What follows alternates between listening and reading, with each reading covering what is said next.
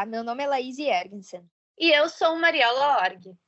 Esta é mais uma edição do podcast do Caderno 2.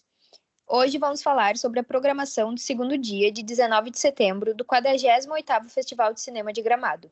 No segundo dia de festival aconteceram os debates com os autores dos filmes da noite anterior, o Conexões Gramado Filme Market e, para encerrar a noite, a mostra competitiva, que exibiu quatro produções. O curta-metragem Inabitável, de Matheus Farias e Enoque Carvalho, o curta-metragem Subsolo, de Érica Maradona e Otto Guerra, o filme Todos os Mortos, de Caetano Gotardo e Marco Dutra, e o filme La Fronteira, de Davi Davi.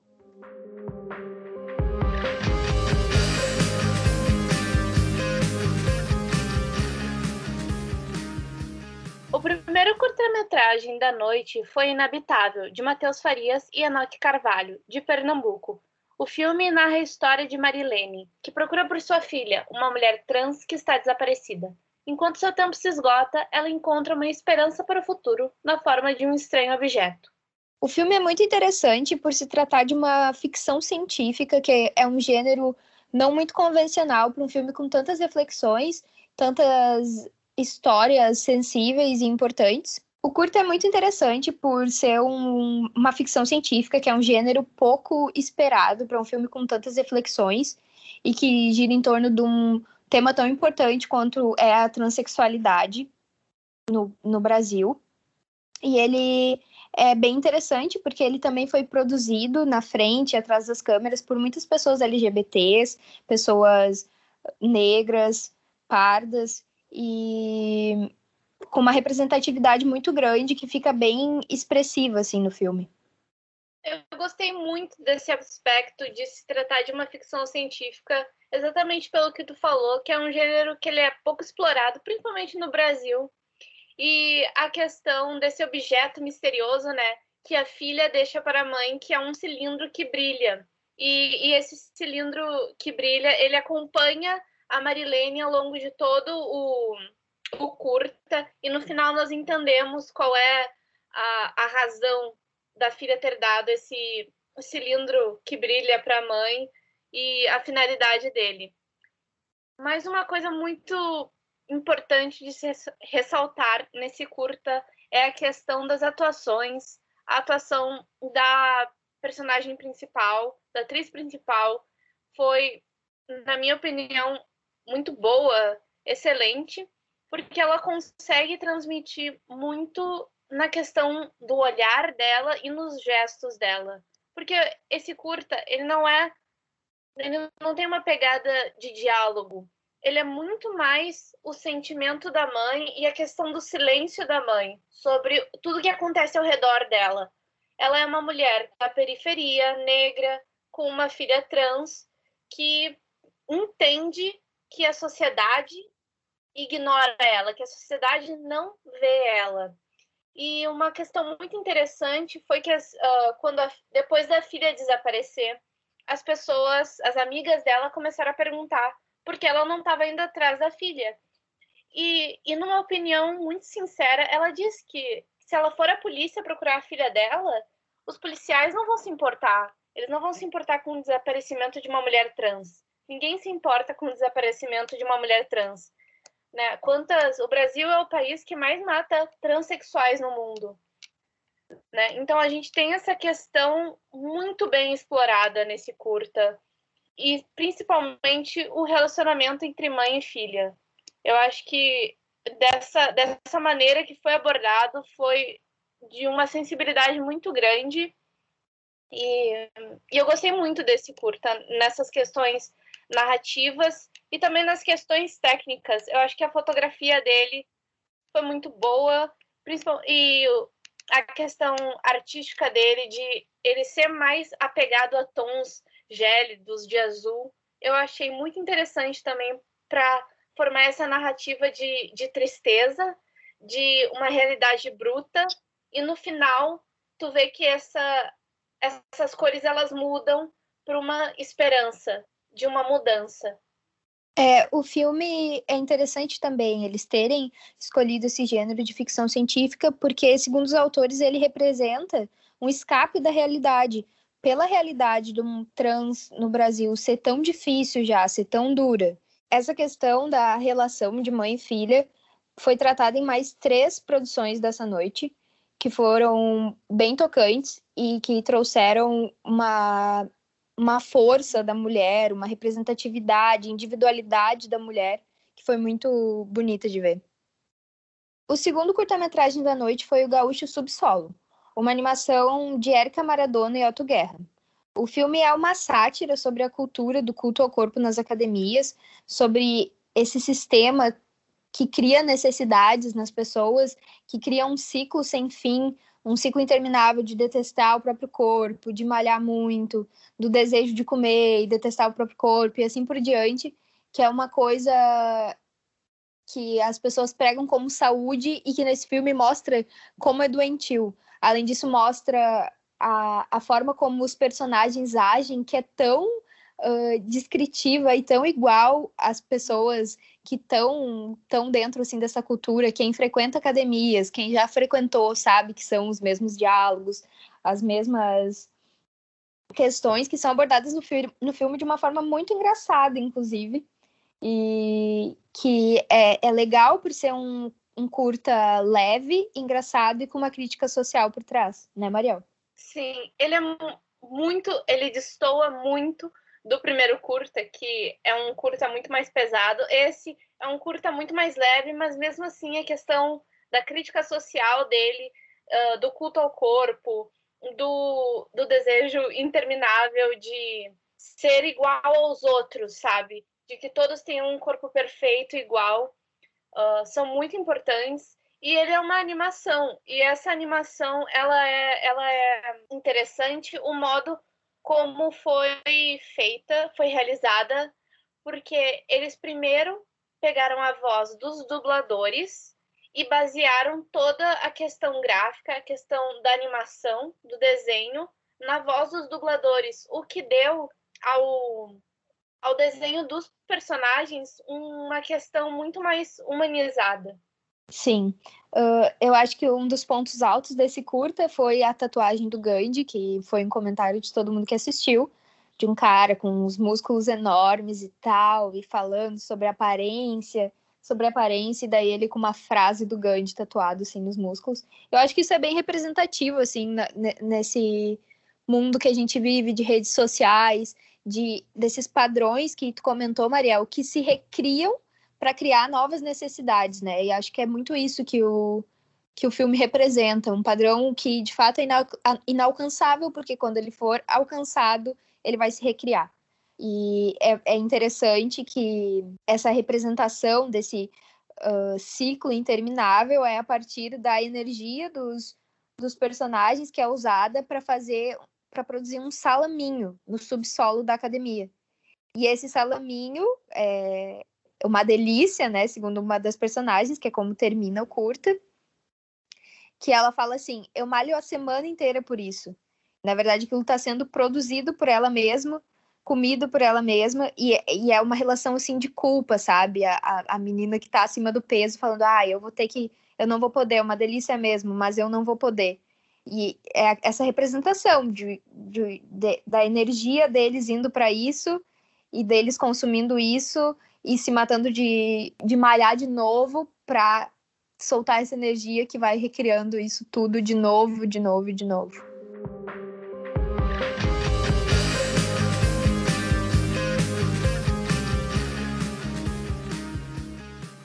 O primeiro longa-metragem da noite foi Todos os Mortos, dirigido por Marco Dutra e Caetano Godardo, de São Paulo. O filme se passa na São Paulo de 1899, pouco depois da abolição da escravatura.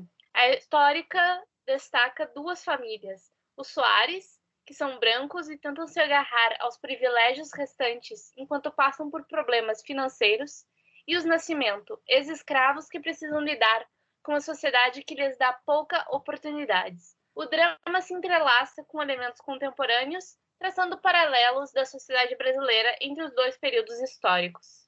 O filme é uma crítica a esse caráter perpétuo das questões étnicas no Brasil, que são questões ainda muito presentes, e elas são representadas com representações visuais e sonoras durante o filme de uma forma uh, que começa bem, bem suave, com, com um leve estranhamento assim das pessoas, com som de skate, de helicóptero, que parece um erro de gravação, mas que aos poucos vai, vai se compreendendo que é para mostrar como aquela sociedade tão arcaica, racista, ainda é a, a representação da nossa sociedade agora.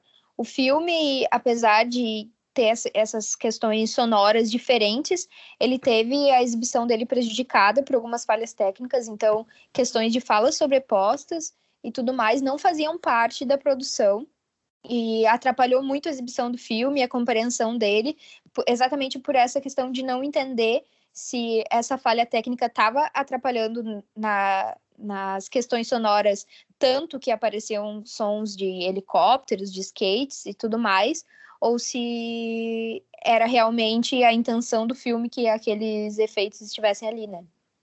Sendo bem honesta em relação a esse filme, eu achei que ele teve muitos defeitos além dos que foram colocados, que não foi intencional, né? Como tu já abordou, Laís, a questão das falas sobrepostas, da música sobreposta sobre a fala, não era intencional e que uh, trazer conceitos contemporâneos para dentro de uma narrativa sobre a abolição da escravatura era a pretensão dos autores, dos diretores. Só que, para mim, não funcionou isso no filme. Foi abordado de uma maneira um pouco superficial demais. Porque tu começa o filme assistindo e ele tem muitos poucos conceitos contemporâneos. Parece que vai ser sobre um filme de época sobre a abolição de escravatura. E daí, no meio do filme, as coisas relacionadas à contemporaneidade, como pichações, prédios, elas aparecem do nada. E eu achei muito mal colocado o modo como eles fizeram. Eles tentaram ser muito sutis no início, para depois serem extremamente uh, visuais nessas questões. Sim. O que eu achei que prejudicou muito o filme. É, uma coisa que incomoda também é esse olhar branco. É, ele retrata o momento da independência, né? Mas ele tem tão pouco do olhar negro, apesar de ser intencional, ele faz com que a gente não crie uma conexão muito grande com os personagens.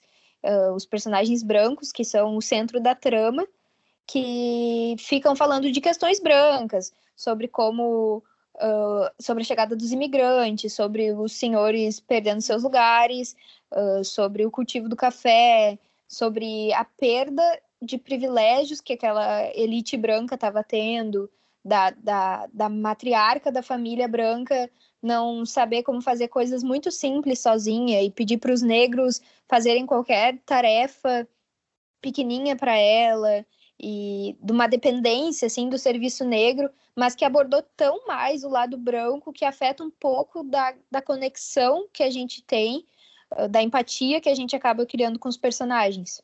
É, eu achei assim, eu entendi que eles queriam colocar como a Casa Grande e, e a questão da senzala, elas, elas ainda são vistas na nossa sociedade, elas ainda estão presentes. A gente ainda às vezes tem esse conceito colonial, racista, de casa grande e senzala, dos, dos grandes senhores de terra, né? E das grandes famílias brancas e da em, em contraposição com as famílias pobres, majoritariamente negras isso ficou bem claro e é uma parte bem interessante do filme sobre pequenos comportamentos, pequenas questões e hábitos dessa família que a gente vê se repetindo em muitas famílias no Brasil contemporâneo. É, só que eu achei uma coisa muito assim gritante nesse filme é como ele ele muda os núcleos ao longo do filme. É uma loucura o modo como eles colocam. Uma hora o núcleo da família uh,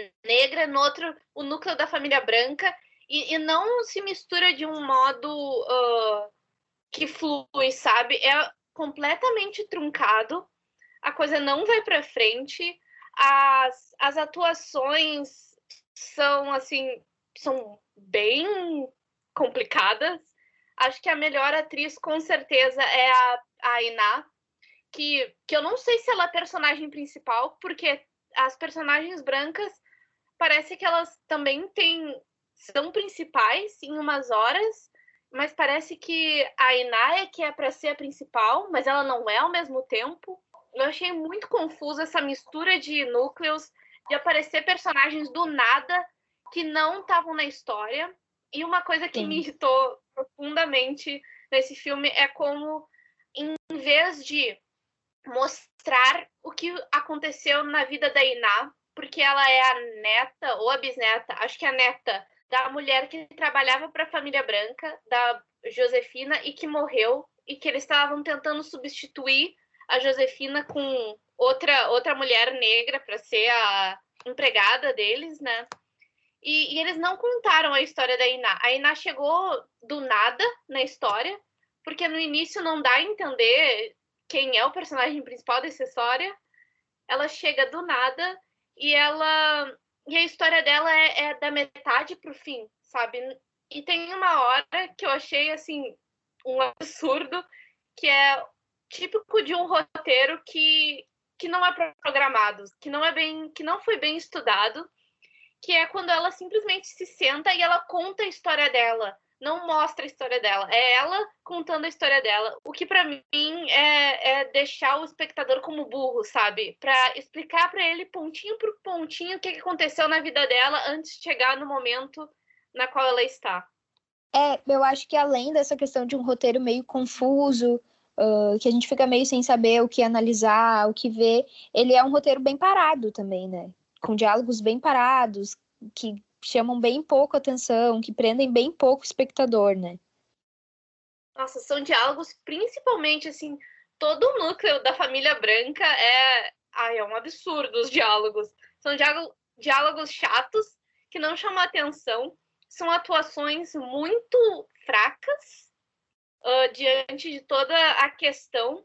E eu acho que o filme também é, é muito pretencioso. Ele tentou fazer essa mistura de contemporâneo com o colonial e, e talvez poderia ter sido um grande filme se soubesse levar a sério essa questão. E eu acho que não soube e a parte mais interessante que era a vida da mulher negra uh, e, e essa essa mistura de contemporâneo com colonial na vida dela poderia ter sido o foco do filme, mas o filme não sabe onde ele quer focar. E eu Sim. acho que também uma muito triste é que a cinematografia é Helene Lovart, que ela uh, fez a direção de fotografia da Vida Invisível, que é um filme brasileiro fantástico, também do filmes que, que estreou esse ano, que é Never, Rarely, Sometimes Always, dirigido pela Eliza Hitman, que é um filme também maravilhoso. E, e assim, nota-se que tem uma diferença, porque apesar da fotografia desse filme, da técnica fotográfica, ela ser boa, ela é, ela é limpa, ela não é problemática, mas ela não é tão artística quanto os outros trabalhos que a Helena Lovar fez. Acho que resumidamente é isso. Eu acho muito inteligente a ideia desse caráter anacrônico, de mostrar isso a partir da estética do filme. Acho bem interessante, assim, a gente vê esses padrões repetidos uh, há séculos, né? porque esse filme retrata o século XIX. Então, acho que é bem interessante, assim, quando a, a matriarca branca da família fala sobre novos tempos, é, tá chegando um novo século, vai ser um lindo futuro e não sei o quê, e que é, um, é uma visão que a gente tem muito, dia, muito hoje em dia ainda, que são novos tempos, é, que a gente está muito atualizado e tal, mas é um lindo futuro para quem? São novos tempos para quem? Tem, é, tem histórias que vêm se repetindo desde o século XIX, mas que realmente a, a forma como foi executada não foi tão, tão legal, perdeu um pouco do, da significância que o filme podia ter por essa ideia tão inteligente, tão legal. Esse é mais um dos filmes que trata sobre a questão da maternidade, da Iná, da proteção dela com o filho dela. que é mais um dos filmes da noite que trouxe esse tema e que, de fato, era uma das partes mais interessantes do roteiro e que foi pouco explorada, né, Mariel? Teve muitas coisas nesse filme que poderiam ter sido super exploradas, não foram. As melhores atuações não são exploradas. Uh, os melhores plots não são explorados. Por sinal, esse filme tá cheio de, de plot aleatório que aparece do nada, como a uhum. volta do da, da Iná. Do nada ele aparece, do nada ele some. Como a Iná tentando uh, se conectar mais com, a, com uma religião de matriz africana e fazendo um grupo com outras mulheres que compartilham dessa mesma religião. Do nada elas aparecem, do nada elas somem. E então, essa é sempre... impressão no início do filme de que seria a trama, né?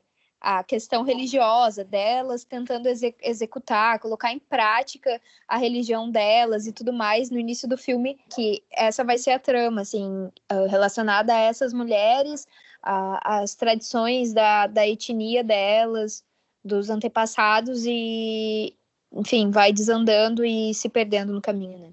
Uh, é sempre importante os diretores e os escritores lembrarem que a narrativa em um filme ela precisa ter um, um ponto de virada, sabe? É, é, é muito mais uh, atraente para os espectadores. E esse filme não tem isso. Ele não tem nenhum ponto de virada, parece uma história super plana e que não se aprofunda em nada.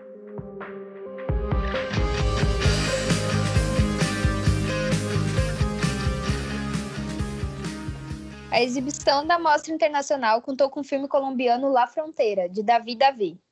La Fronteira acompanha uma jovem indígena que, meio uma crise de fronteira entre a Colômbia e a Venezuela, vive a sua vida roubando viajantes em trilhas com o marido dela e o seu irmão. No entanto, o destino a faz olhar por outra perspectiva de sua ilusão e se perder em sonhos misteriosos. Esse filme foi com certeza o meu preferido da noite, eu acho que foi de muitas pessoas também. Ele aborda muito essa questão da maternidade, que foi abordada em três filmes. Uh, a questão da maternidade, da força da mulher, da individualidade. Ele é um filme muito interessante por trazer questões tão, uh, tão doloridas assim do personagem, até de fome, de miséria, quando ela pega um cacto para comer. Então fala sobre todas essas dificuldades que ela está passando depois de perder o marido dela, que é assassinado. E o marido dela, apesar de ser um marido muito carinhoso e que cuidava muito dela, ele recorria à violência. Até o, início do filme começa com com essa questão, né, dele falando se matou ou não alguém e tal. Então, é, ele, apesar de ser um homem muito carinhoso e cuidadoso com ela, como o filme representou, ele usava a violência para sobreviver, né? É, essas agressões, assassinatos, enfim, para que eles roubassem e conseguissem se sustentar.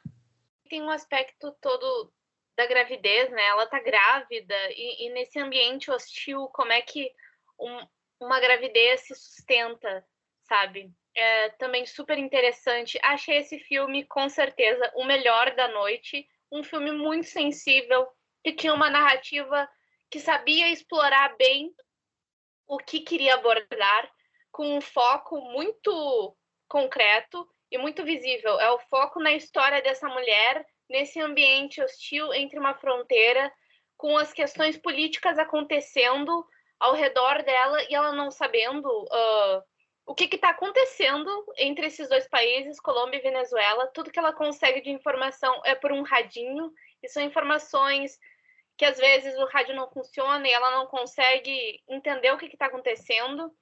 E, e, é muito importante abordar a vida dessas pessoas que vivem nessa situação tão hostil de um medo constante entre as guerrilhas, entre a crise financeira e como essa, essas brigas entre dois países, porque tem horas que a fronteira fecha e tem horas que a fronteira abre, e o que acontece com a vida das pessoas que moram nesse redor, que têm famílias em outros no outro país. Então é muito interessante uh, a questão narrativa desse filme, uh, de colocar uma mulher indígena como principal, da maioria dos, dos atores serem indígenas e de ter um núcleo de atores relativamente pequeno. Eu acho que foram, no máximo, seis atores ao longo de todo o filme, mas que sabia muito bem explorar cada ator, cada personagem. A personagem principal, a gente consegue ver toda a, a dureza da vida dela, nas expressões dela, no olhar Sim. dela, ela quase não, não sorria, então isso era muito o que era a vida dela. A atuação dela eu acho muito bonita assim de ver, porque mesmo quando ela não tá falando nada e ela tá com uma cara de nada, assim, quando aquela mulher falante, assim, tá nos ouvidos dela, tu consegue ver no olhar dela tanta expressividade, assim, eu achei sensacional a atuação dela também. E achei muito interessante como foi abordada essa questão da individualidade dela. Dela é uma mulher sozinha, aparentemente com muita dificuldade por causa da gravidez, dificuldade de se movimentar, de fazer as coisas sozinhas, sozinha.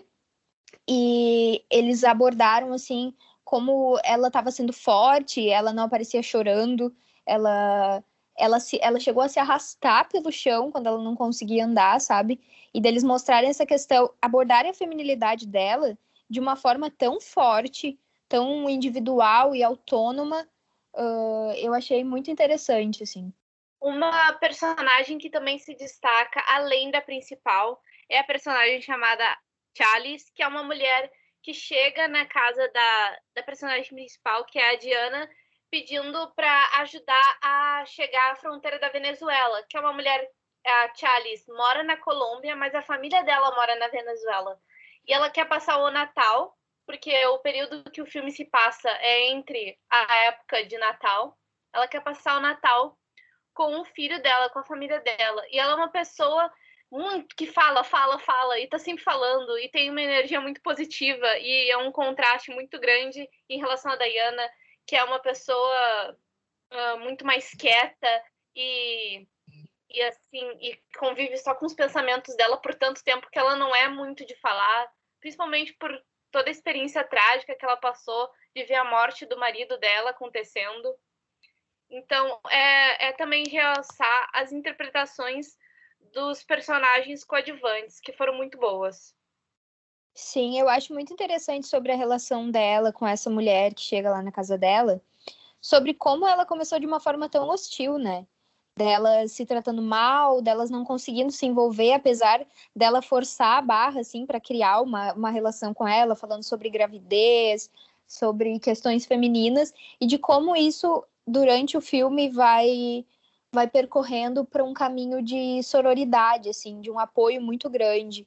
Uh, quando o bebê dela nasce morto, assim, a dor que, que, que a então amiga dela sente é tão forte, assim, é uma conexão tão grande. É muito interessante como aos pouquinhos elas se percebendo com tantas coisas parecidas, apesar de realidades distantes, vai fazendo com que elas se conectem, né? Porque uh, coisas parecidas, a maternidade, por exemplo, que é o principal laço entre elas, né? A questão da, da gravidez, de uma já ter passado por isso, elas vão se conectando aos pouquinhos e uh, saem de uma relação hostil para uma relação muito bonita de sororidade, assim. Quando elas se é, despedem, é, elas se abraçam e, e dá para ver que, que, que aquilo é muito verdadeiro, assim, e muito ligado ao feminino mesmo, né? Sim, e a questão também da maternidade, que a, a Diana não, não pensava tanto em maternidade até a Charlie chegar e tentar, assim, trazer ela mais perto dessa questão da maternidade. E ela, então, começa, assim, envolver muito mais com o que é ser mãe e o que é esperar por um filho. Só que Sim. daí chega um momento, né, como tu já falou, Laís, que é a grande catarse do filme, que é a descarga emocional provocada pelo drama, que é quando que foi a melhor cena do filme, disparada, que é quando a Charles tira o bebê da barriga da, da Diana quando ela dá a luz e ela vê que o bebê tá morto e ela se desespera e as duas se desesperam e é uma das cenas mais bonitas do filme, a mais importante. Assim, as atuações de ponta, magníficas. A conexão que a gente consegue fazer com os personagens de uma obra está sempre ligada a essa vulnerabilidade, né? Que até então a personagem principal não tinha demonstrado. Ela era muito forte, ela, ela passava por tiroteios, ela enterrou o próprio marido, e aquele é o momento que, que ela chora e que, que ela se sente assim, sem saída, quando ela vai enterrar o bebê. É, é uma cena muito forte, assim, é, é tem que ter bastante estômago para para assistir dela mesma, colocando a, a, caixinha com o bebê dentro, assim, e falando que ela não conseguiria dar uma vida tão feliz para ele quanto a que os pais dela deram para ela, né? É muito muito triste, mas é uma cena muito muito bonita mesmo. Sim, e a, acho que a única parte que talvez eu não eu não gostei tanto, tanto do filme, talvez eu, eu achei que não tinha tanta importância narrativa, foi a que chega na casa dela, né? Antes da Charlie chegar uh, procurando ajuda para atravessar a fronteira, chega um homem fugindo que tá super machucado. E a Diana briga ele. E ele também participa da dinâmica entre as duas mulheres de ajudar elas e enquanto tá se recuperando da perna, porque ele foi baleado. Mas acho que entre eles é o personagem mais desconexo assim uh, do restante mas não, Sim. ele não é um personagem, não foi abordado muito, não foi aprofundado, ele só tá ali, sabe? Então, eu achei que isso foi um ponto assim um pouco mais fraco do filme, mas eu acho que o filme depois uh, ele consegue voltar pro, pro foco dele, que é a Diana, rapidamente. Então não teve tanto problema assim. Fica um pouco difícil de entender o porquê daquele personagem existir no filme, né? Porque realmente não tem nenhuma conexão grande com a, com a protagonista e parece que ela vai querer criar uma conexão com ele quando se aproxima dele na hora de dormir e tudo mais e cuida dele, mas realmente não vi tanto propósito para para a trama dele, dele fazer parte da história dela, né? É, o grande ponto de virada do filme é a chegada da Charles, que demora para acontecer, mas assim quando acontece é, é o, o grande momento do filme.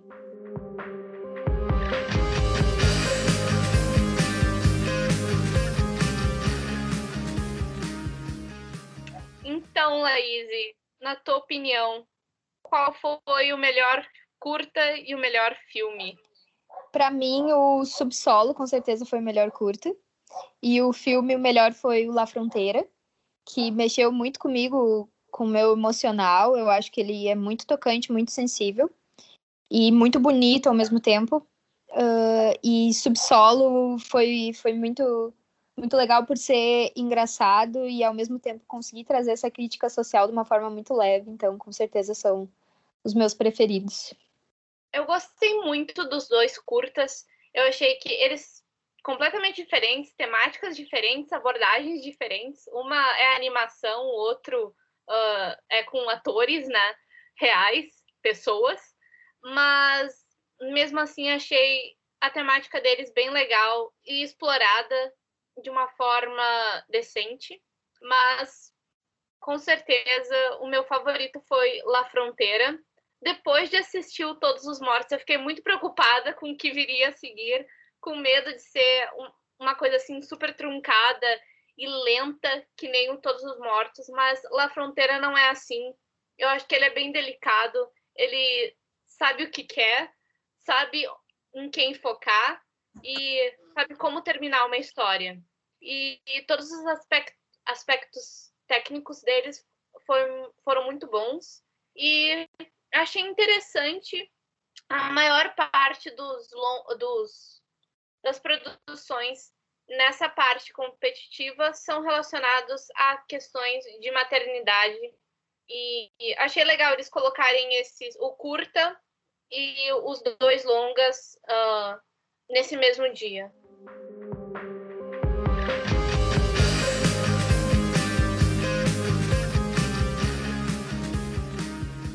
Este foi o episódio de hoje do Caderno 2. Nos siga nas redes sociais para acompanhar um pouco mais sobre a cobertura do Festival de Gramado. Estamos ativos no Facebook, Instagram e Twitter. Leia nossos textos disponíveis no Medium. A edição desse podcast foi feita por Mauro Gonçalves e roteirizado por Laís Jergensen e Mariola Org, junto aos editores Matheus Jardim e Maria Eduarda Romana. A trilha sonora original por Arthur Last e Adriano Quadros. Muito obrigada pela sua audiência e até amanhã.